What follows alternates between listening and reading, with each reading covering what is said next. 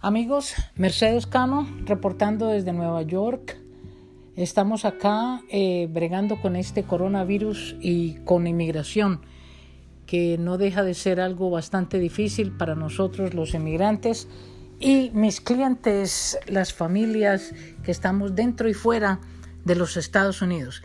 Hoy, 14 eh, de abril 2020, después de todas estas semanas, eh, de estar eh, voluntariamente encerrados y bregando con tantas muertes y enfermedades, contagios, finalmente se pronuncia la agencia que se encarga de inmigración para informarnos que aquellas personas que no pueden salir del país, que estaban aquí viajando, turisteando, que solamente tenían 30, 60 o 90 días para quedarse y que tienen que devolverse a sus países, pueden pedir una extensión de esa estadía.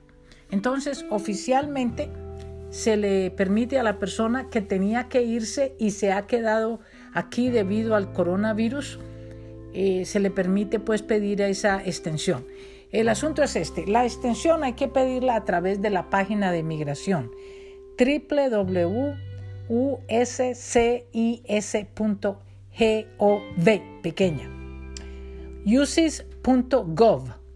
Allí tienes que buscar la información, un formulario que se llama el I-589, que es una extensión, un cambio de visa. El asunto es que esta petición cuesta dinero, creo que cuesta como 580 o 610 dólares.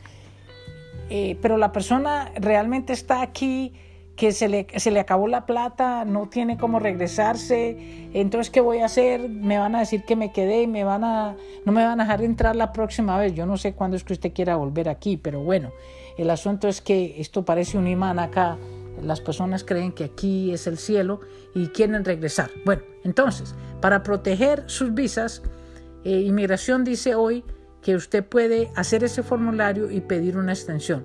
El formulario pide un, costo, que son como 610 dólares. ¿Qué yo haría si fuera usted? Yo mando la aplicación y pidiendo que me den un chance de no pagar ese dinero, porque si estoy pagando hotel o si estoy en el, eh, quedándome en la casa de alguien y apenas si tengo suficiente dinero para comer, ¿cómo yo voy a pagar ese costo de inmigración? Y menos pagar un abogado, porque ¿cómo pues? A no ser que usted lo tenga. Si usted lo puede hacer, nomás nos llama y con mucho gusto le ayudamos. El asunto es que los abogados, si entramos a un caso, eh, inmigración piensa pues que usted tiene dinero y que debe pagar los costos de inmigración. Entonces, para todos aquellos que no pudieron regresar a sus países, para aquellos que tenían una visa, eh, eh, digamos, de paseo o una visa F1 y tenían que regresar, es el momento de mirar la posibilidad de extender esas visas.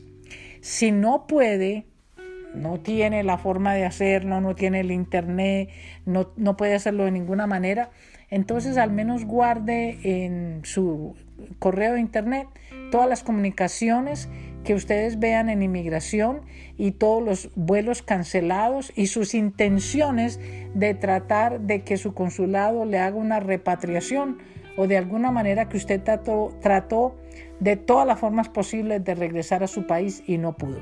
Bueno amigos, esa es la buena noticia hoy de que inmigración ha oficialmente permitido que todas aquellas personas que se han quedado rezagadas en los Estados Unidos y no han podido regresar, no incurran en un tiempo fuera de estatus. Gracias y estamos publicando.